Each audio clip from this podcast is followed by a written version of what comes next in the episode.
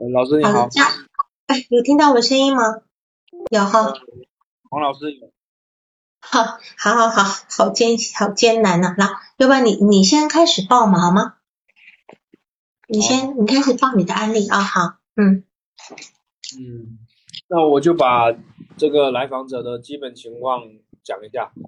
行，行，好嗯，行，来访者是十八岁，然后嗯是刚高三高考完，嗯对，然后他是西安人，西安人，然后呃家庭成员的话就是离异嘛，现在就是母亲跟自己。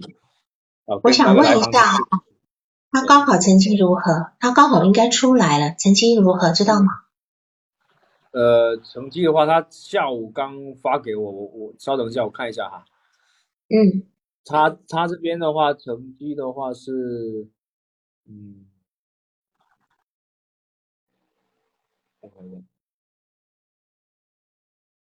哦，他这边是他是三百五十六，考的不好，三百五十六。好嗯，没关系，那我们待会儿，你你继你继续报告好，好吧？嗯好，嗯然后的话是，呃，成长经历讲一下呗，成成长经历。好，你说，好，成长经历的话，就是他小学开始就是三年级，好开始，然后到初中的三年，好，就是精神状态都不是很佳，就是都都不好嘛，就小学三年级，然后还有初中的三年，他讲了，就是初一到初三，嗯精神状态都不好，然后经常就是在身体各个部位就是自残嘛，有嗯强烈的自杀意愿。嗯然后初二的话，就是母亲认为他中邪了，就是去那个带他去看病嘛。初二的时候就去医院看了，然后要求住院休学。然后的话就是初三的话，很长一段时间就嗯没有去都没有去学校了。然后母亲就把刀啊和窗户那个把刀收起来，然后窗户也都封上了，然后就嗯。与世隔绝。然后呃，他拒绝住院后，妈妈就带他去看心理咨询师，然后嗯。就服药了三个月，服药三个月，然后后边的话病情比较稳定，啊，比较嗯稳定的话就是就让他去那个继续上课嘛，对，对，然后就是小学和初中的的一个一个情况嘛。还有的话，高中的话，高中三年的话，他还是经常会犯病，然后有幻觉和失眠的现象，然后也有一些自杀经历。比如说，他跟我说他有有药物中毒的一个情况嘛，之前就吃了很多药，然后呃，具体因什么药他没跟我讲，就是药物中毒，吃了很多药，然后被送去医院输液了。呃，他拒绝使用精神类药物，因为他觉得会导致他记忆力衰退和智商下降嘛，然后会有脑损伤。然后那服那过的药等一下，医生有开过精神类的药物吗？有有，应该是有开过吧，只是他没吃，对吧？你知道是呃开什么吗？有有吃了一点，他开了这个地西泮嘛，还有舍曲林，还有我知道你讲的这三种都不太是一个，那那有其他的精神类的药物吗？有开吗？嗯，其他的他没有说诶，他只说这几种。你要你要澄清一下，因为他这三种都不是完，只有只有只有碳酸锂它是一个治疗躁狂的，其他两个都是比较偏情情绪调整方面的。所以你要问他、是否医生曾经开过精神类的药物，他不吃，我相信他会上网查，然后他的症状其实很重的，好吗？你你，你再往下说，你再往下说，对，好，就是要问一下他有没有医生有没有开过精神类的药物是吧？没有，你就问他，不要用不要用这种词，你就问他说，医生开给你哪几种药，你是不是都吃了？好好吧。好嗯好好。好。可以。嗯，好，你然后你再再说，嗯，然后的话就是他的成长史，成长史讲一下，就是三岁之前他是跟着爷爷奶奶嘛，然后后面就跟着父母。七岁的话，爸妈就离婚了，然后跟母亲这样子。然后初中的话，跟女生谈过恋爱，差不多有四年左右。嗯，对。然后据他讲，就是说他初一的时候，他就感觉自己很抑郁了，感觉自己很抑郁了。然后初二的时候就是睡不着了嘛，然后后面去医院诊断，呃，他是说有抑郁和焦虑的一个症状。然后当时初二。服药吃了三个月，但是他觉得就是记忆力衰退严重，就没有再吃药了。嗯嗯嗯，对，嗯，这样的情况。然后，我继续讲吗？还是？对你继续说。好，我需要问。然后的话就，嗯，好。然后的话就是说，那个，在他的印象里面，就是他就是自己是个普通家庭嘛，然后。呃，父亲的话，他赌博有负债，哦，就是他觉得家庭情况很糟糕。然后后面的话就是妈妈，他听好听听那奶奶奶说的，就是说妈妈那边是想流产掉，就是本来想不要他的，然后后面生下来的。然后这个是奶奶跟他讲的，那个他妈妈应该没跟他说，是奶奶跟他讲。嗯嗯。然后他觉得自己就不应该被生下来嘛，因为他觉得。呃，不能让妈妈感到快乐，他就感觉自己要，就是感觉自己生下来没有意义吧，他是这么讲的。然后妈妈其实也有，他们两个其实有一些吵架，然后其实妈妈也有说一些话，他觉得比较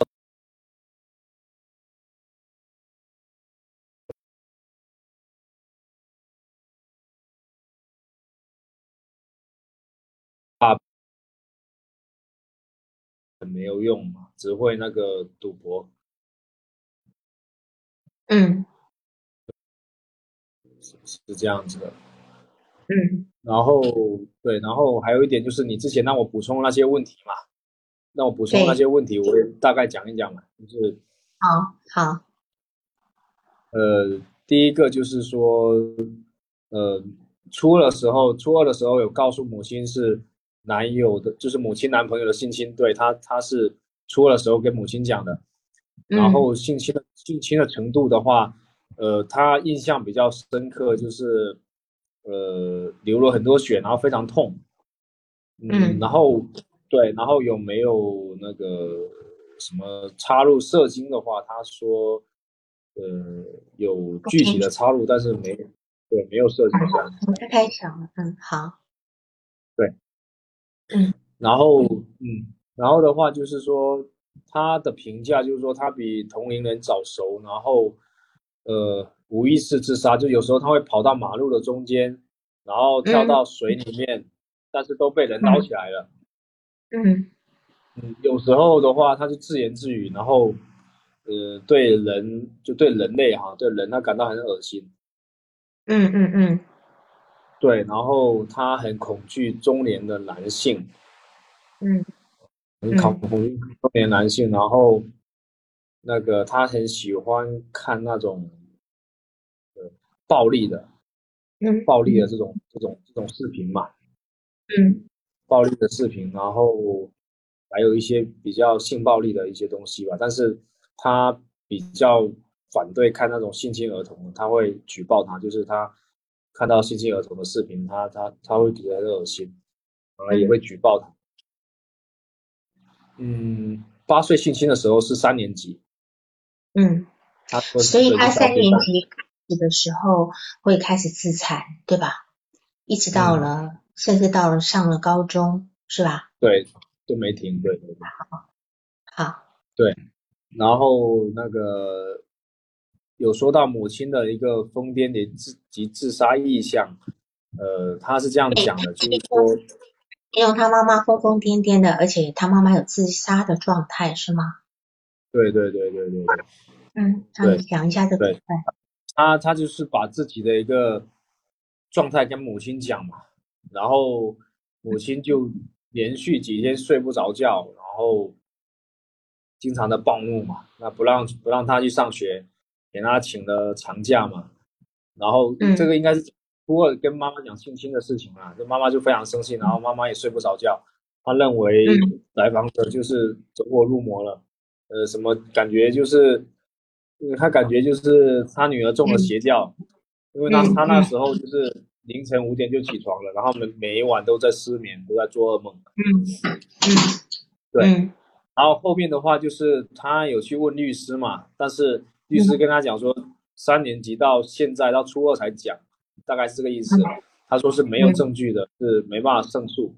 妈妈就心态就崩了嘛，然后嗯他就说要去报仇嘛，他要去报仇，然后他还说妈妈就说要报复那个男生，就是那个男他的前男友的女儿，嗯还有这样讲，然后嗯来访者就就求他妈不去，不要去嘛。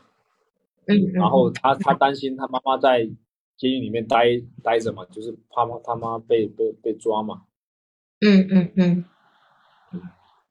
然后妈妈就想说，他那时候就接受不了，妈妈就想跳楼自杀嗯这样子。然后他就跟他讲说，就是那个如果不想上学就就就不要上了。但是来访者觉得就是他不想看到妈妈嘛，他宁愿去学校，是这样讲。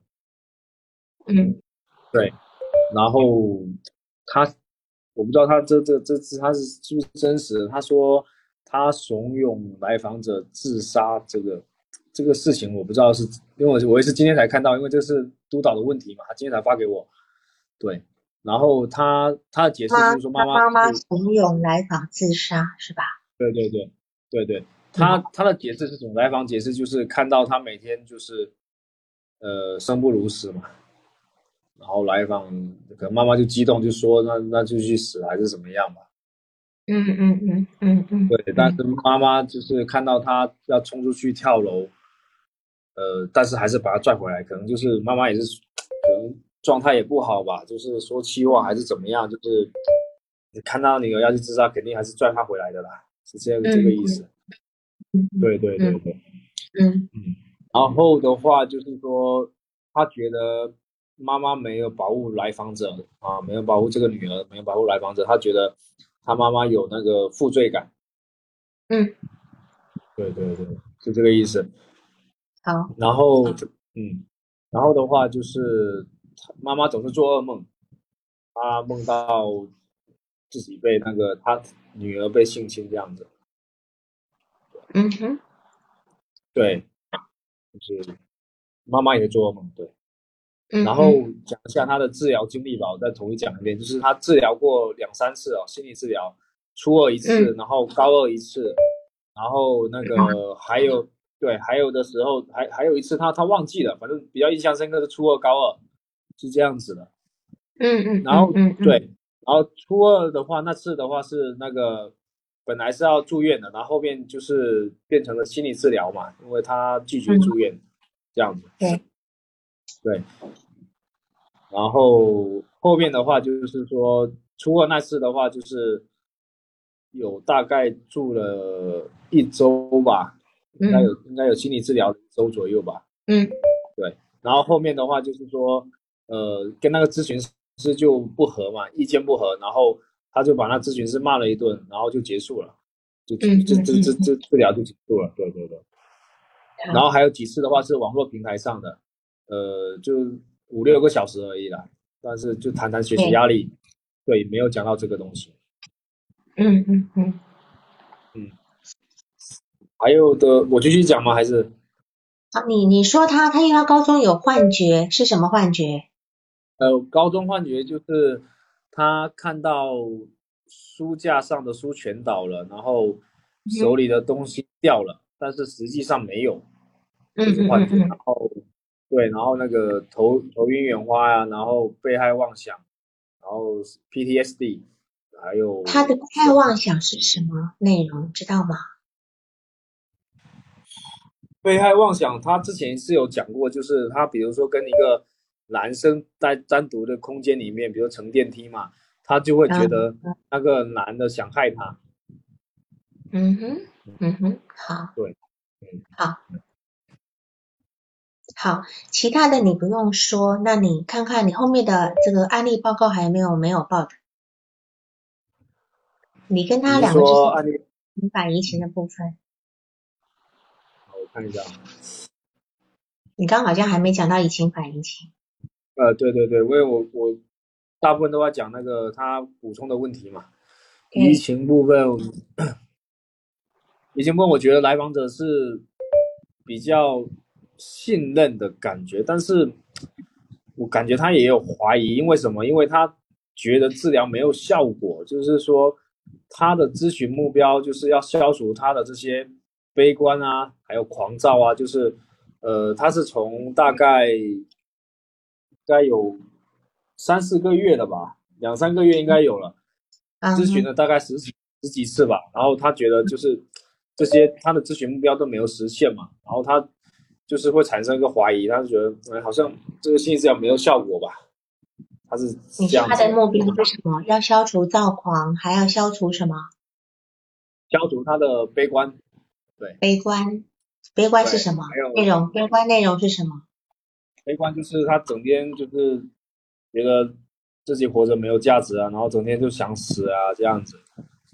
嗯嗯。然后还有易怒嘛，对，这三个三个目标都没有没有实现。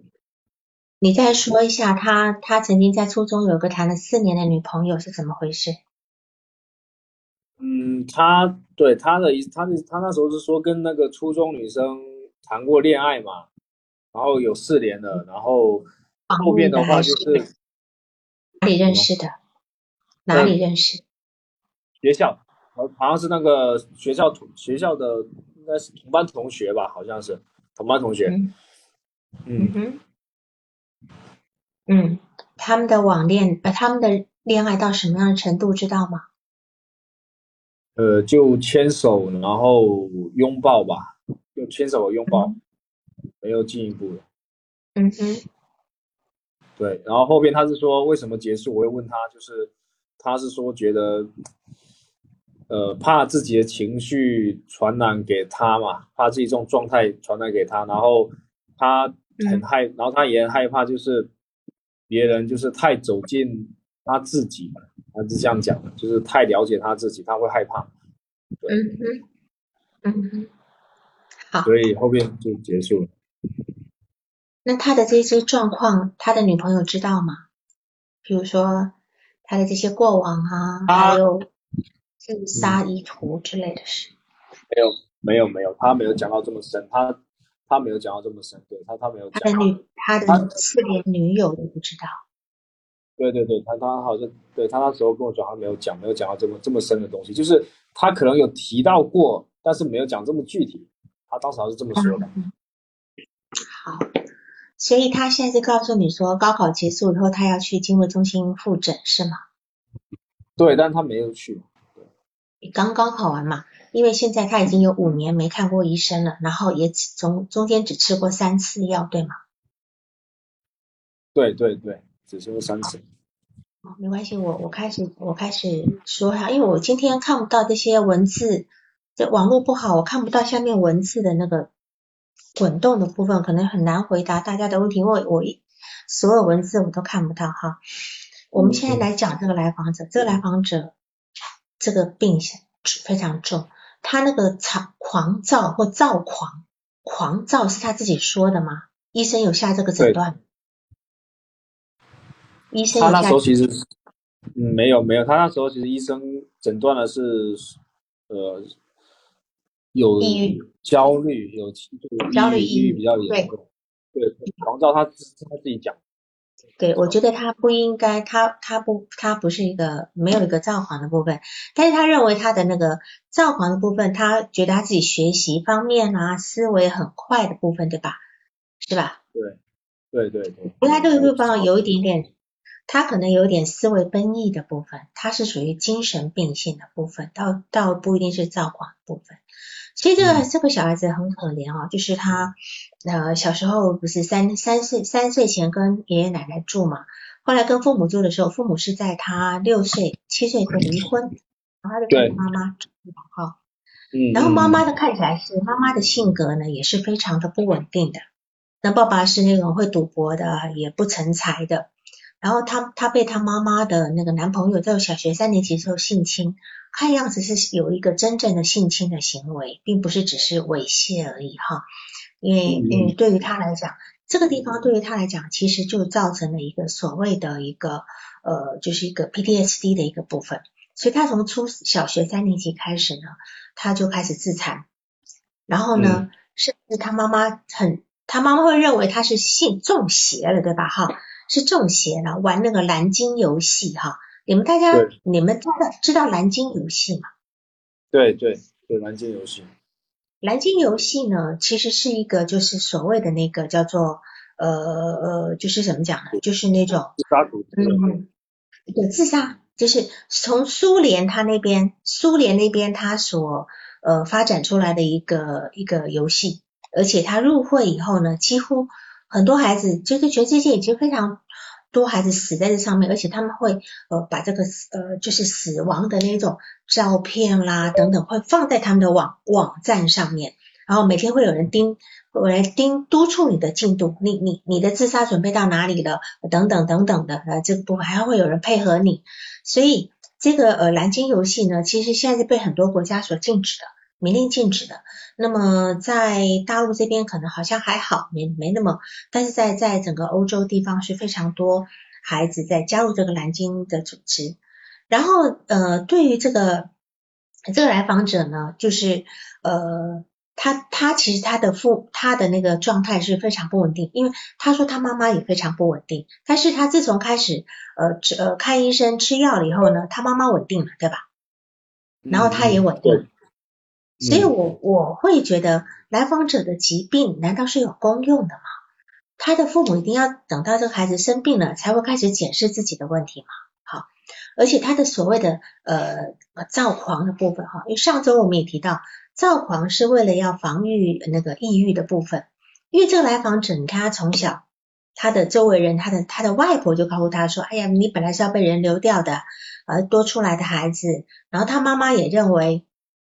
啊，如果不要生你就好了哈，所以我觉得这个来访者的母亲呢，并没有把来访者放在一个一个一个真正一个人的位置上面，他并没有去独尊重这个来访者有个独立的一个生命。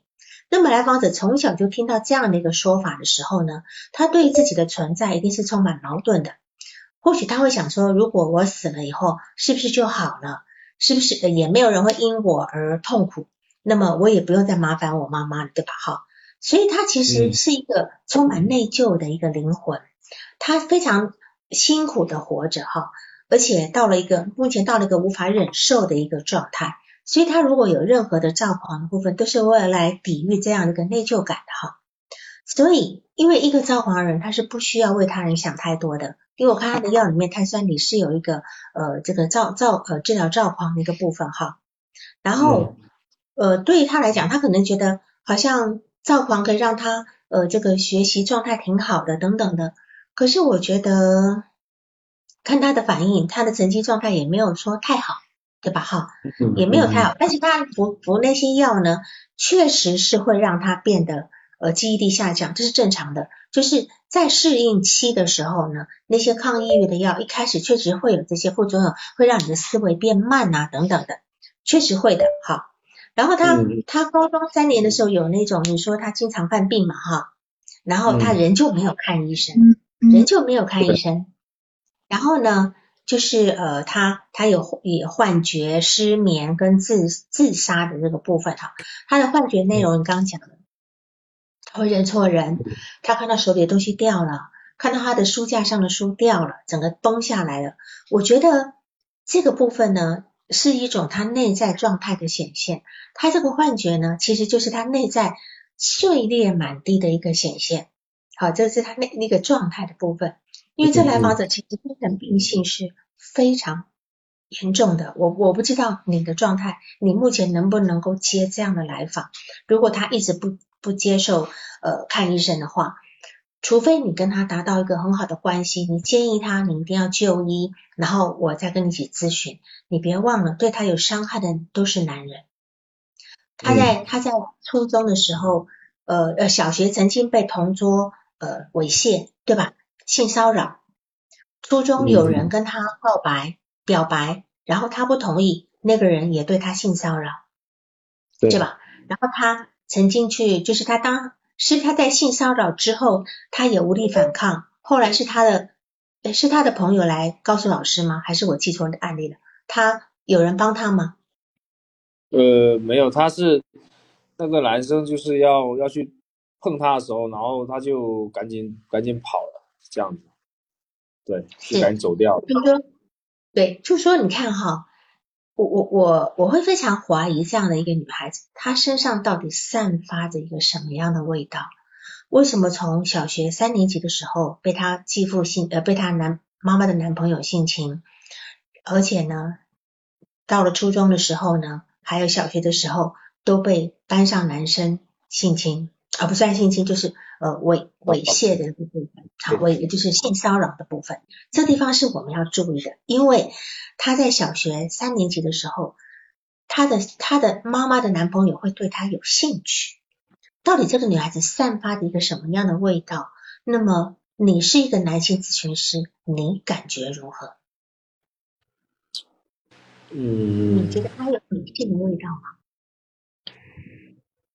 因为他其实都是戴着口罩的，就是我感觉他，对我感觉他就是那种怎么说呢？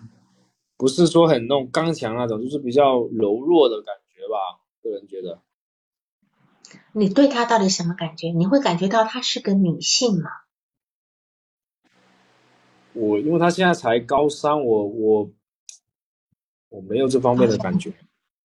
好，那就好，那最好就这样子。好，就是说我担心他会勾起男人对他的欲望，因为他连续讲了几次同辈的事情，除了讲到他交往四年的女朋友之外，他没有讲到他的同性朋友。唯一讲的几件事情都跟性有关。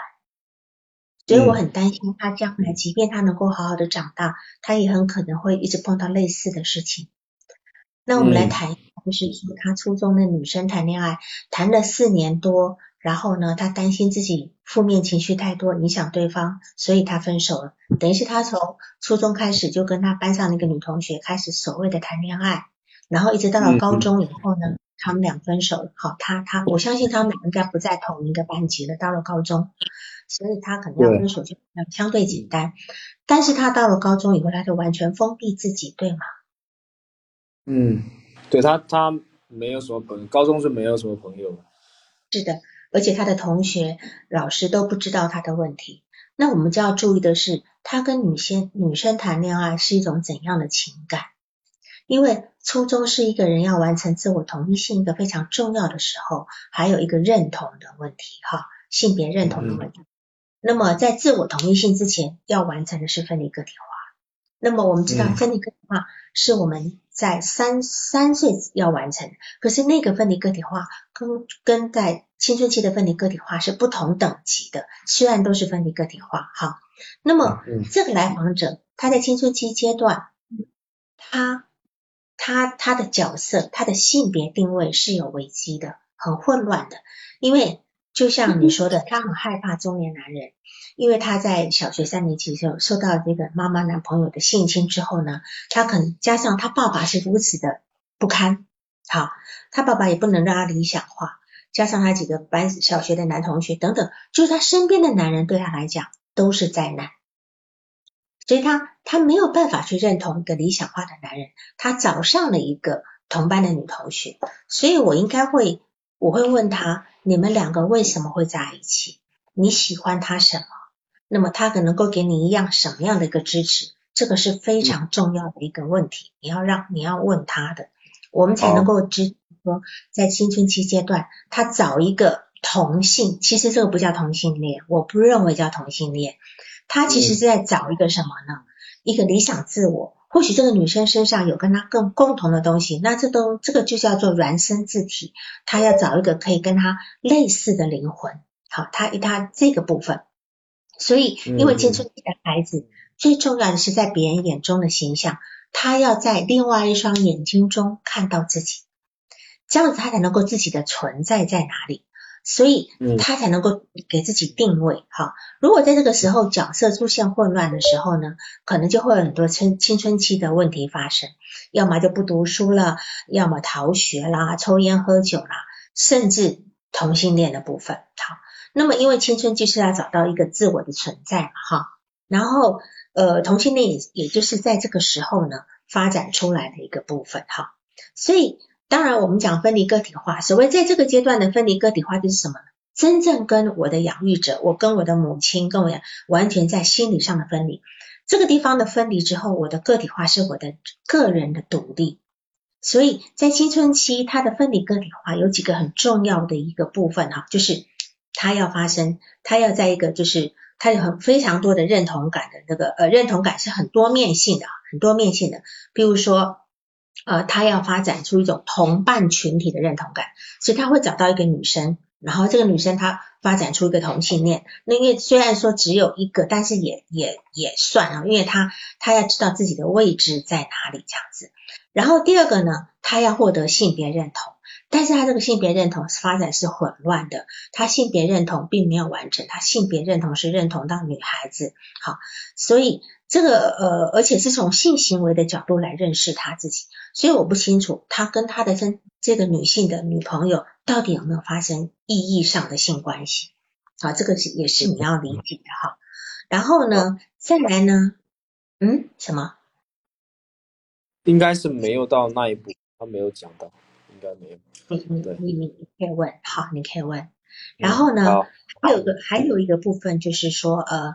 对自己在这个社会以后，我成为一个什么样的人，他找到一个什么？所以我们在青春期的时候，我们有非常多的呃偶像的部分，呃，当然你也要问他，这个也是你要去理解他的。他曾经有过崇拜过谁吗？喜欢过哪个角色？不管是呃文学中的、呃影视中的，还是现实里的真实人物，这个是你来对他能够呃比较好的理解的部分。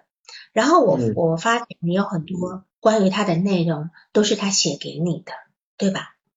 对，对。你呃，你当面问他，他说不清楚是吗？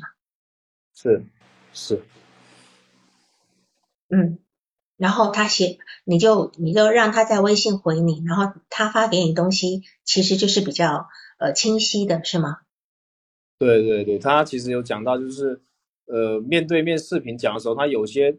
话就是他不知道怎么表达，他觉得很混乱。但是如果是文字的话，我个人觉得他就很清楚。这个他是，我也是这样觉得的。对，对，为什么呢？我觉得呢，他的妈妈其实是没有把他当成一个人在对待的，甚至就认为他中邪了哈。他小时候发生那样的事情，然后他妈妈居然都没有发觉他发觉他的一个变化。你看，一个小学三年级的女孩子被妈妈的男朋友性侵了。妈妈的反应到初二的时候，反应是怎么样？歇斯底里的叫他去死，甚至疯疯癫癫的，对吧？我觉得在这个地方，你怎么理解他妈妈的这个反应？听到女儿被我的前男友给性侵了，你觉得妈妈，而且妈妈还一直要求，一直让她说，一直在说，是吧？嗯，他妈妈一直呃详详细的去问这个细节，对吗？对。对，但事实上他不记得了。那么我我我心想，这个母亲呢，实际上是一个呃非常的呃可恶的一个人哈。对一个对一个女儿呃被性侵的结果，我们应该是要心疼他。可是他，他今天好像感觉上自己是有点自恋受伤了，就是我的男人居然去呃性侵我的女女儿，好像感觉上他就一直要问细节，问细节干什么？到底要问细节？所以我我我当然岔开讲一件事情，就是。当我们在做家庭治疗的时候，如果今天这来访者来呢，是呃好像呃某一方出轨，男方或女方出轨，然后他们来到家庭来到家庭治疗，想要去治疗这夫妻的情感，你们千万不要让出轨的那一方去叫做坦白从宽，千万不要，为什么？因为永远没有坦白从宽这件事情，永远不可能把事情说得明白。就是呃，今天是老公出轨，然后老婆就是在咨询室里面说，他只要告诉我所有的细节，我我就我知道了，我就呃我就翻篇了。我跟你讲，翻不过去的。你知道的越多，你的想象空间越大。所以我一般都会说停止，不要再不要再问细节了，只知道他曾经犯过这样的错。我们要把眼光放在未来，我们俩开始如何去往往下走，而不是说呃你把你所有的事情呃怎么上床的，什么时间上床的，呃谁先谁先干嘛的干嘛，呃什么动作什么姿势，通通不要说，因为你越说这个内容的那个呃在脑子里面是越创伤的，然后这个母亲一直在问。一直在问这个整个事情的经过，我觉得这母亲只是在满足自己的好奇，她完全没有在呃呃，就是因为她妈妈又不是刑警啊。今天刑警他如果要搜搜查证据，妈妈只要知道你曾经的男朋友对你女儿做这样的事情。妈妈在这样子的一个问这个事情的时候，其实是增加一个创伤的结果。你看，他从小学三年级开始就开始自残了，妈妈居然没有发觉。到了初二必须去看医生的时候，我相信是这个孩子，因为妈妈一直问说你怎么回事啊？你干嘛又干嘛干嘛干嘛的？孩子才会开始跟妈妈说，当年我被你的男人性侵了，是这样子。我觉得是这样的情形，所以我我觉得呢。他他找了一个同性，他找了一个同性的一个女女同学，成为一个恋爱对象呢。我觉得这种同性呢，其实是一种依恋，一种对于理想自我的追求。然后在他在这个孤独的宇宙里，他要找到一个跟自己一样的星球，因为他的妈妈没有办法让他依恋，妈妈是如此的呃疯疯癫癫的，妈妈是如此的只为自己的一个状况哈，而且。他说他自从看医生开始吃药以后，他妈妈也稳定了。奇，我就很好奇，他妈妈 凭什么？他妈妈嗯什么稳定不稳定？我为什么要管你妈妈稳定不稳定？因为表示他妈妈的比他还病还要严重。就他们家有可能最开始的病人不是这个来访者，而是这个母亲，好是这个母亲的。所以我我我觉得呢。这个来访者，他自从跟他的跟他的那个高中，呃，就是跟他那个四年的女朋友分手之后呢，他应该就是就完全活得独来独往的，就像一种呃不跟任何人往来的方式。我觉得活得就很像金庸小说里面那个灭绝师太，因为他对所有人都失望了。他甚至伤害，很怕伤害一个他交往了四年的女朋友。哈，我而且我很好奇，他在这里面，你要你可以问他，你你可以把重点放在他跟这个四年女朋友的这个关系上面。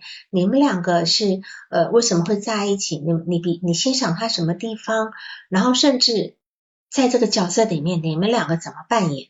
如果他只是一个想要交一个依恋一个对象的话。或许就没有所谓明显的那种拉拉的状态，就是呃，你你你是扮演男男的还是女的？也许就没有，只是一个很类似闺蜜，比闺蜜再亲近一点的状态。那这个状态其实就不是一个所谓的呃呃意义上的一个同性恋的部分。哈，是这样，我们要注我们要辨别这个部分。所以有很多有很多来访，他在青春期这个阶段没有过好以后呢？他可能到高中、到大学，甚至到他一样去找一个女性成为他的呃，就是一个伴侣。他其实要的是一个依恋，他要的不是一个爱情。好的，他只想要跟跟一个女孩子在一起哈。所以我我我觉得，嗯，就说我甚至怀疑这个妈妈是否是来访者依恋跟竞争的对象。依恋跟竞，因为你想想看哈，他呢？他他在呃六岁的时候，他爸爸离开，他爸爸跟妈妈分手，呃就是离婚了以后呢，那个时候是他的俄狄浦斯的俄狄浦斯，好俄狄浦斯的一个阶段。然后呢，这个阶段，那么他跟妈妈两个在一起，似乎妈妈也不是一个非常很很像一个呃就是就是一个很稳定母亲的状态，可是他又非常依恋他的母亲。在这地方有一个非常矛盾的情感在，所以这地方我们可能要去注意的。然后来访者呢，他拒绝服用精神类的药物，这是他告诉你的，对吗？嗯，对。是。他跟我所以要注意，刚刚我也提过你的，提醒过你要去问他。他既然知道什么叫精神类的药物，他肯定上网查过了哈。那么我看他的地西泮啊、舍曲林啊、碳酸锂啦，哈。都是呃呃，除了碳酸锂是比较有比较偏有躁狂的部分，地西泮跟舍曲宁都是一个情感中情感稳定剂哈，这个部分。当然他说他毕业以后去经过中心复诊，呃，我我我劝你一定要呃一定要说服他，即便这个案例脱落，因为这个这个不能够再拖了哈。那么他不愿意服药，当然服不服药的选择权在于来访者，不在于咨询师。但是作为一个咨询师，你要了解的是什么？你为什么不服药？服药对你的意义是什么？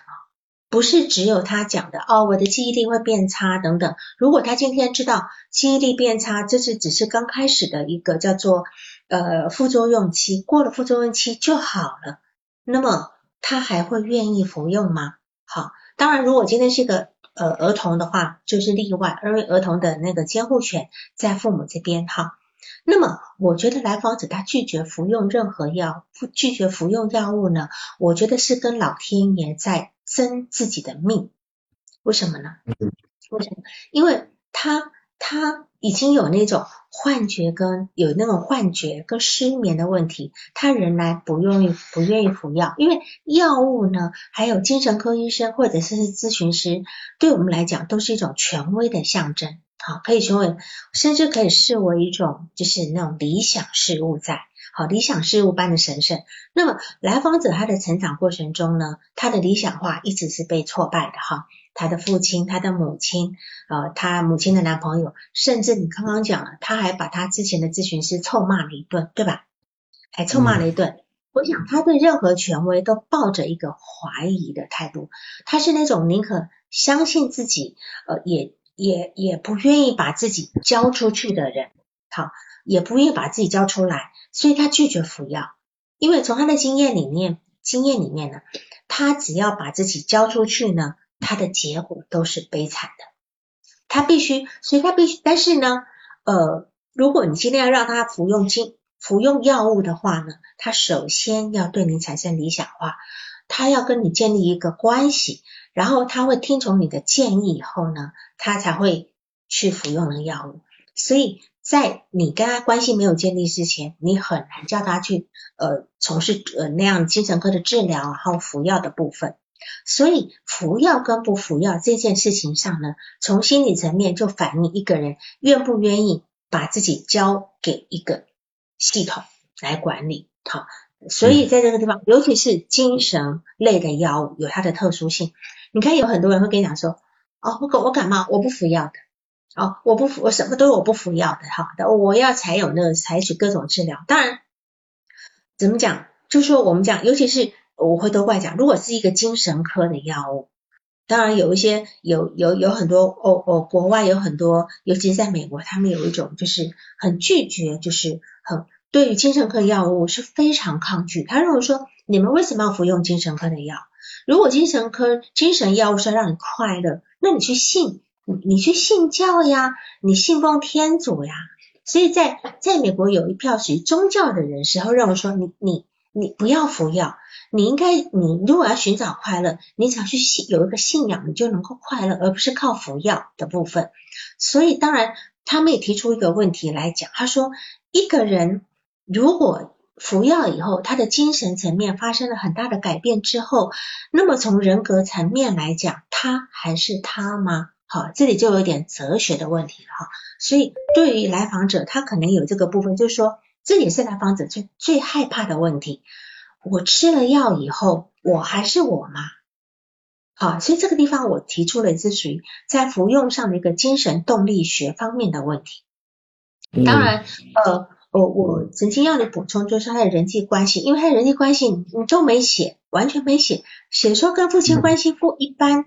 跟母亲关系呃比较好，跟朋友关系好，跟同学关系一般，就这几个字其实没有办法，而是说跟老师关系一般，这几件事情这几句话是没有办法形容他的人际关系的，因为从人际关系里面才能够知道他到底发生了什么事情，所以我相信他是没有什么人际关系，除了他那个交往四年的那个女朋友，所以那段关系就非常重要。好，然后。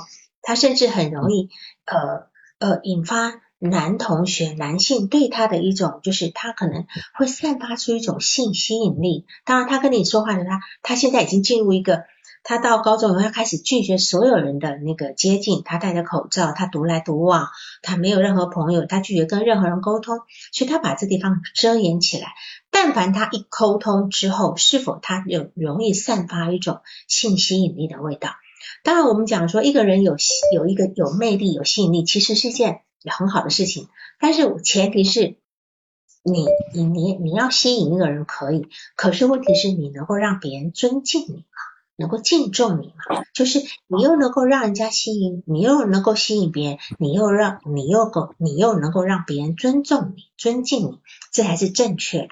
但是来访者，我觉得他可能很难让人家尊敬他，因为从他这么多事情来讲，那当然这不是他的错哈，这是他整个成长过程造成的。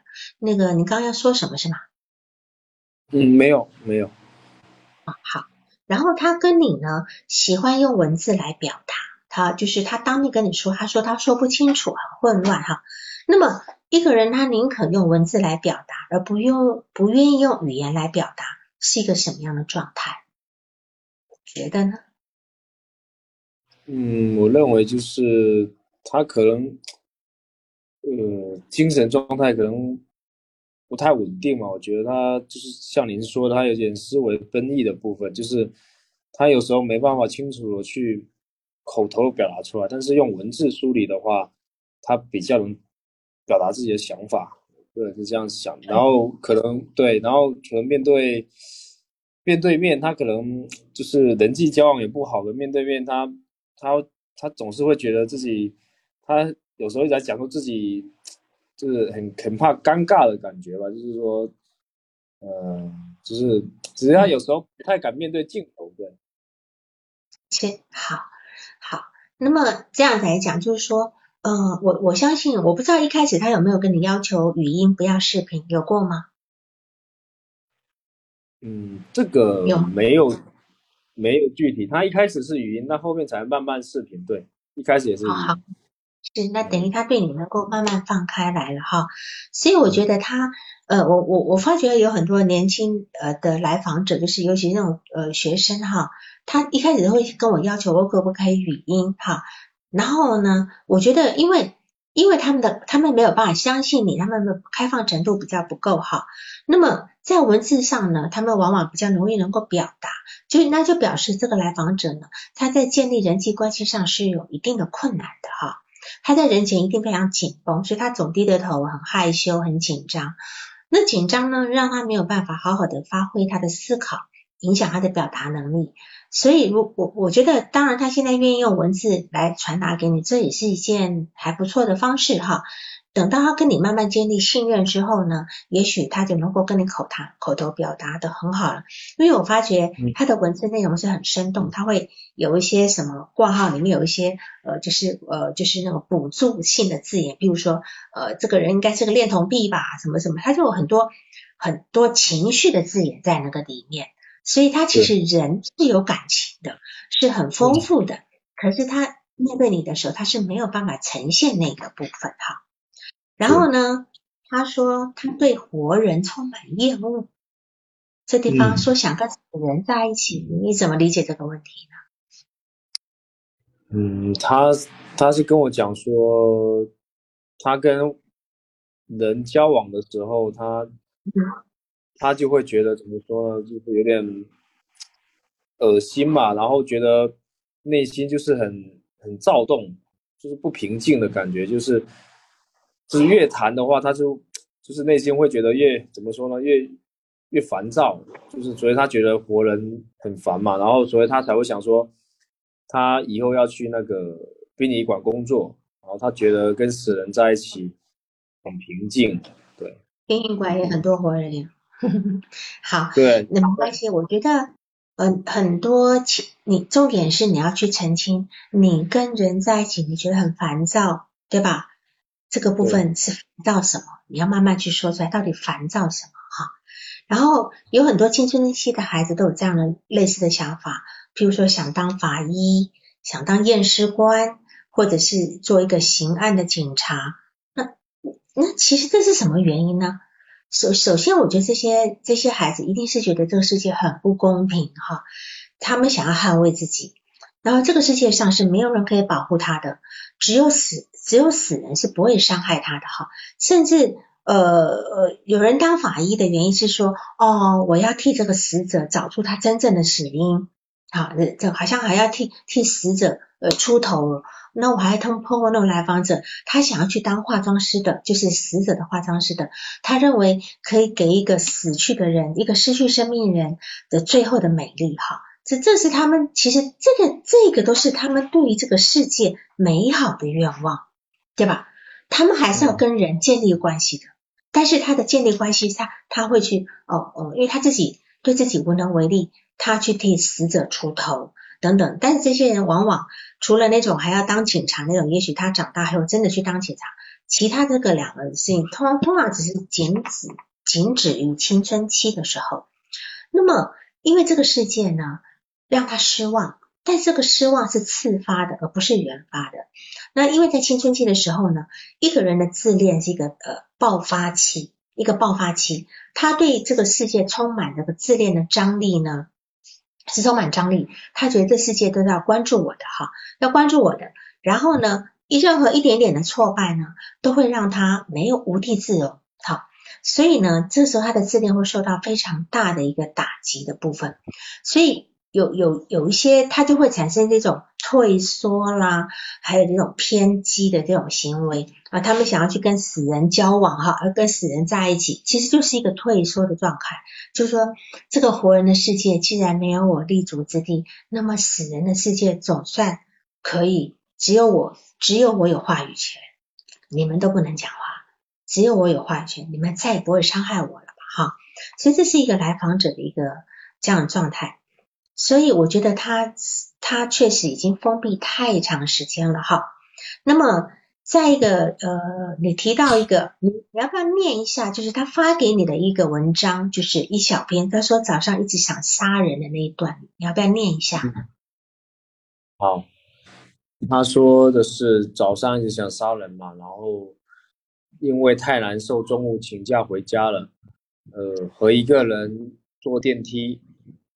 那十几秒莫名的很难熬，他的手伸出来摁电梯的时候，我只觉得肤色惨白，好像旁边站着一具尸体，下一秒就要倒向我这里，惊恐的感觉，背上一直在出汗，我仿佛不能完整的看到别人的身体，只有残缺的肢体拼在一起，不可避免的盯着小孩看，非常可爱的小女孩。突然间产生了一种破坏欲，以前也有过，但是都克制住了。孩童是我的底线，一直抑抑制自己扭曲变态的想法。可是为什么越抑制越扭曲？悲极生乐，乐园乐死。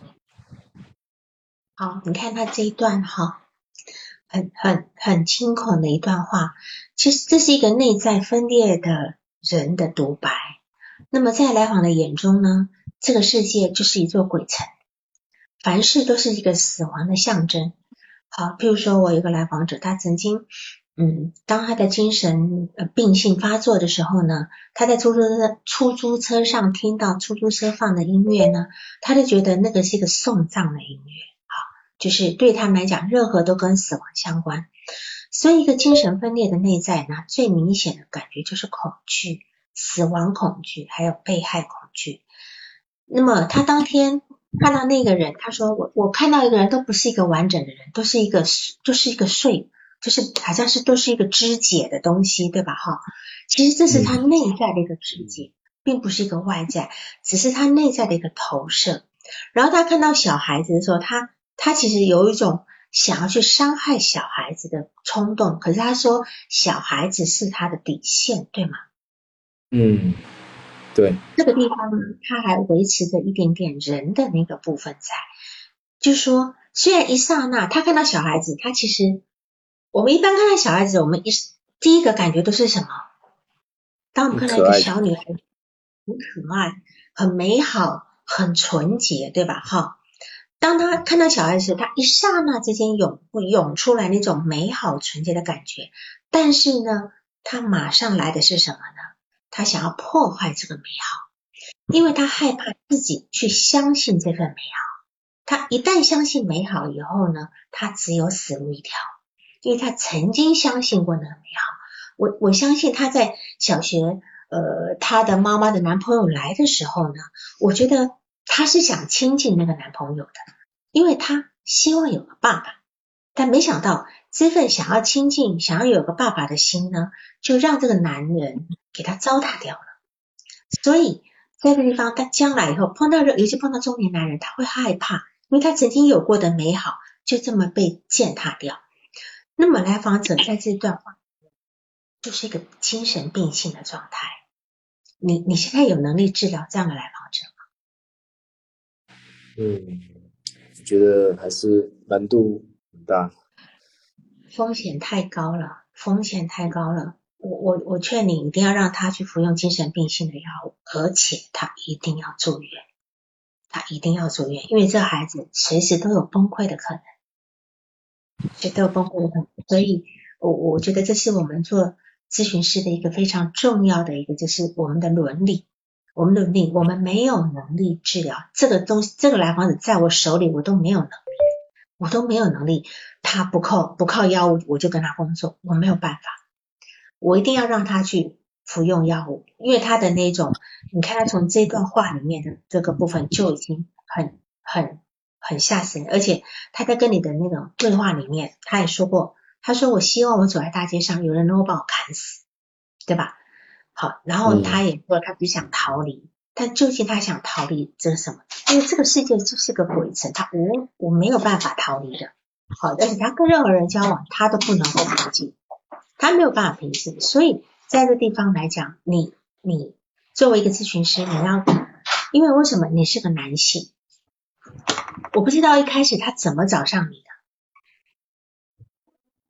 嗯，一些网络的平台吧，对他通过网络平台找到我。他知道你，他一开始知道你是个男性吗？一开始他来找你知道，他知道你是男性吗？呃，知道，我有放照片，知道。那么你觉得他找你，他看上的是哪一点？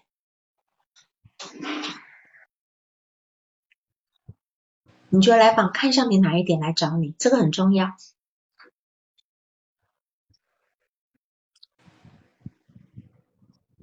看上，回答不出来哈。对，这个任何来访者来我们这边咨询，我们都要问他：你为什么会选我做咨询师？因为网络平台这么多人，他今天怕一个男人，我可以知道你今年几岁吗？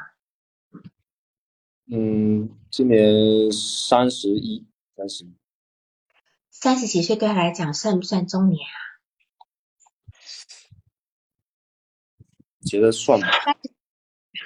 三十几岁对一个孩子来讲也算中年了哈。他们他们其实他现在才是高三而已。然后呢，我觉得在这个地方来讲，他挑你有他的原因，因为他对男性是有很大的问题的，他却挑上你。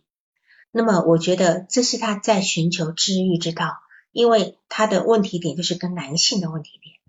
所以这个地方你如果。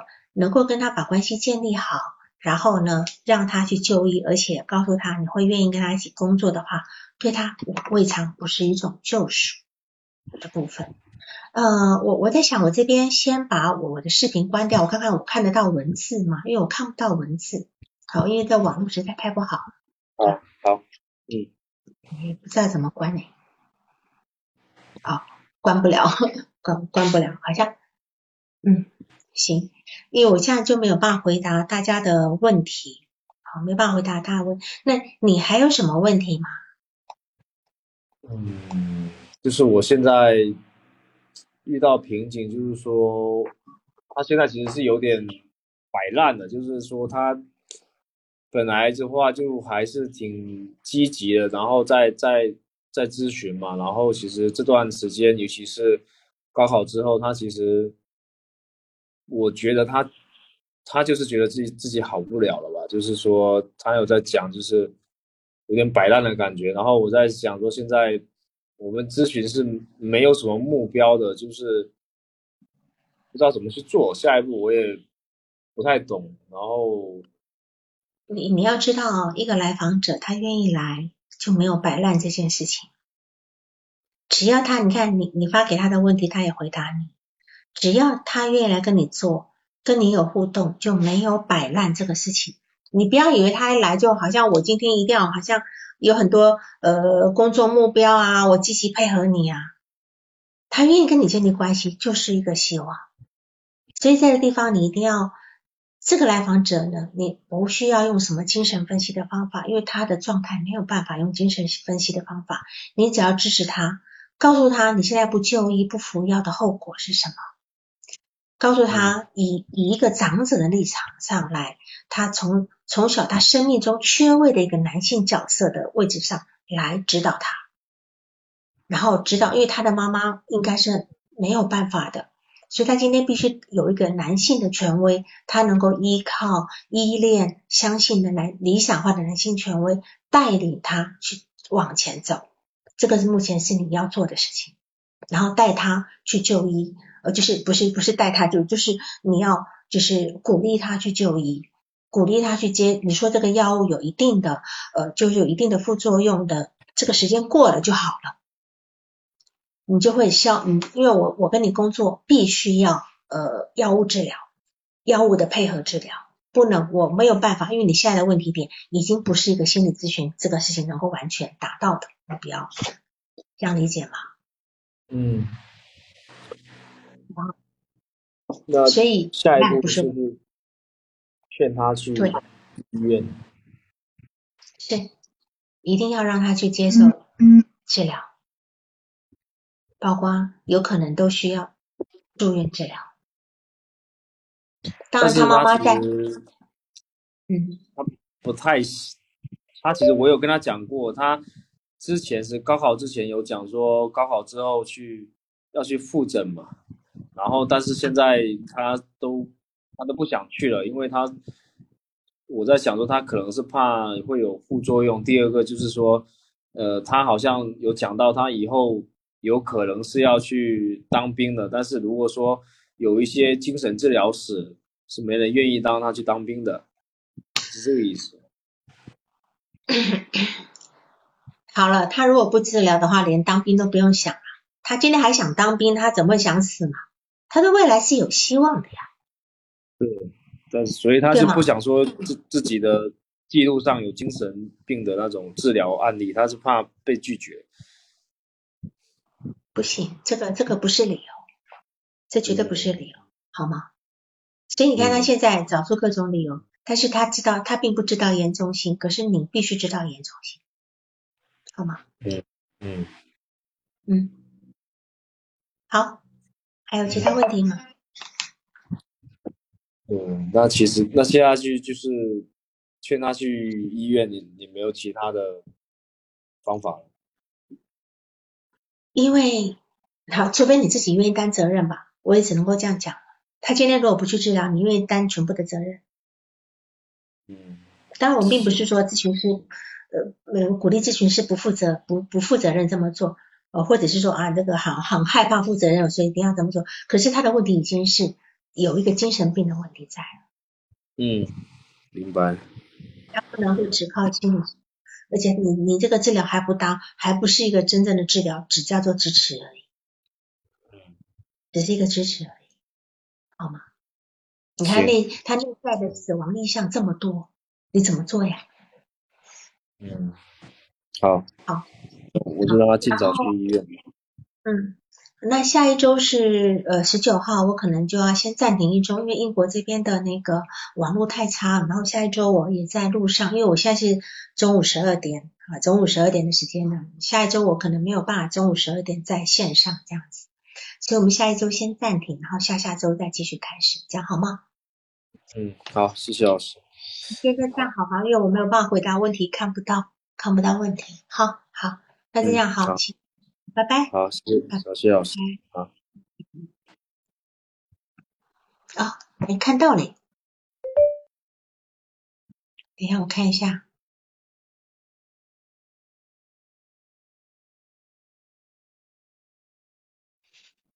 对的，大家都在反映这东西风险太大了，对吧？风险太大了，我现在看到这些字了哈。然后嗯，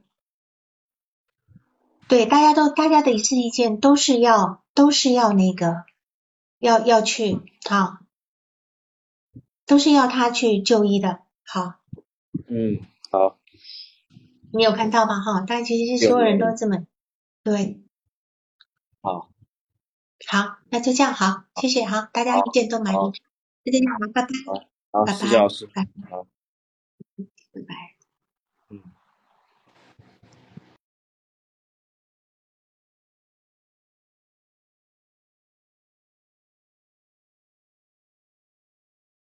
本次督导完毕，喜欢请留言或分享哦。需要报个案的老师，请查看我们喜马拉雅主页个人简介，也可以在微信公众号搜索“星师之友”，关注微信公众号后，联系微信客服进行预约报个案，完全免费哦。